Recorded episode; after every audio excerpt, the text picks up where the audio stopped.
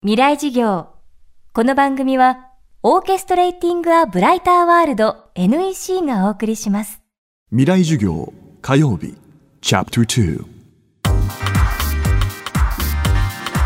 未来事業。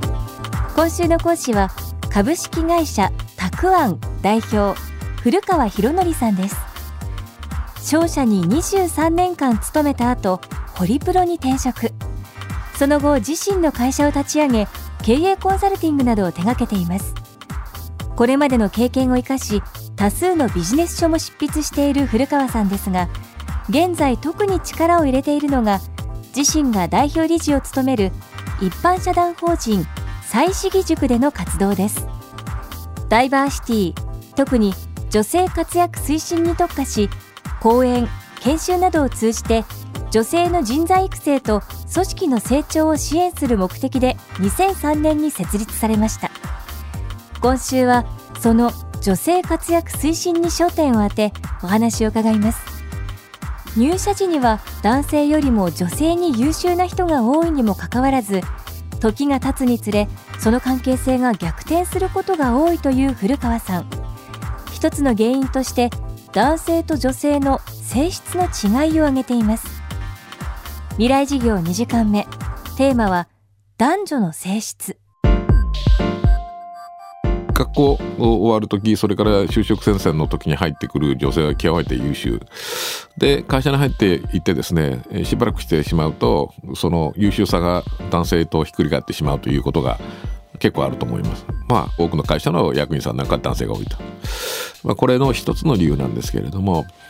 まあ、男性と女性の与えられた仕事に対する捉え方ということかと思うんですけれども例えば自分が今部長としているんだけど社長から呼ばれましたと。で私がその社長からですねある会社からこういうことを、え、できませんかって言われたと。古川君検討してくれと。こう言われた場合ですね自分の部署に帰ってきて、ま、男性と女性と何人かいると。誰に頼もうかなという場合、え、多分私は男性にしてしまい世の中の今まで私が聞いてきた中では98%の男性は男性に頼むで女性を別に差別する気はないんですけども頼むその理由は何かということをよくよく考えてみるとですね、まあ、男性が男性に頼むと頼まれた男性の答えは、まあ、ただ一つ「はい分かりました」という答えしかしない。で女性も積極的な女性でも「はい分かりました」と言わずにこの仕事は、えー、私たちの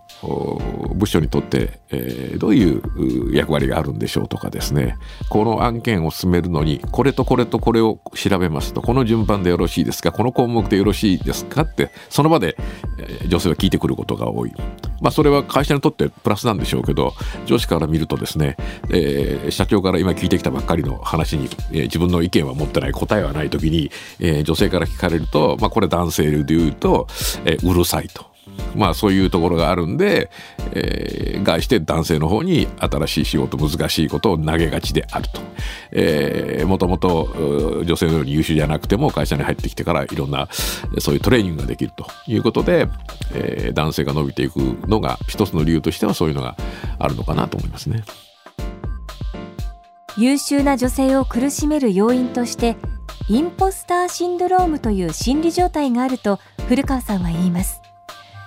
Facebook の COO 最高執行責任者のシェリル・サンドバーグ氏もこの症状に悩まされていることを著書の中で記し多くの注目を集めました。果たしてインポスターシンドロームとはどういったものなのでしょうか？このインポスターシンドロームというのは、えー、シェリル・サンドバーグという、えー、Facebook の女性の CEO がいるんですけれどもその人が書いた「リーンイン」という結構流行った本なんですけどもその中にも書いてあるんですけどもできるかできないかわからない。迷う。だから肯定的な返事をしないことをインポスターシンドロームというらしいんですけれども例えばある企業さんのトップの方と話をしてたんですけどその人が我が社の男性はやる気があるけれども女性はやる気がないと。うちは困ったもんですと。こういう話をされてたんですけれども、なぜそういうふうにおっしゃるんですかと言ったらですね、いや、実はどこのポジションまで上がりたいですか？というアンケートを取ったらですね、男性はほとんど支店長になりたいと。で女性は副支店長であったと。他の人も支店長になってるから私もなりたいという単純な理由で支店長と書いてる多分男性と私が支店長に行くにはいろんな経験もしなきゃいけないというその女性の現実的なところがあるからこう副支店長と、えー、多分なってると思うんですけれどもでもそうじゃなくて本当に聞かなきゃいけないのはですね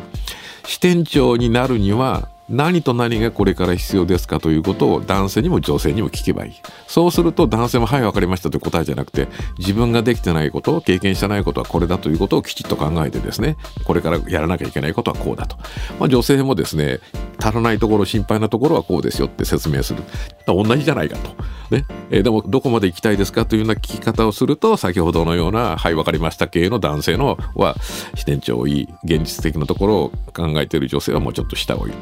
上司は知らないと片やイエス片やクエスチョンマークで来られた時の判断ができない、まあ、女性もですね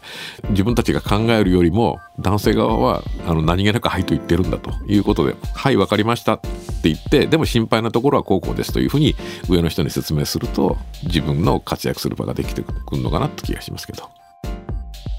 未来事業。今週の講師は株式会社たくあん代表古川博則さんです。今日は男女の性質をテーマにお送りしました。明日も古川博則さんの講義をお届けします。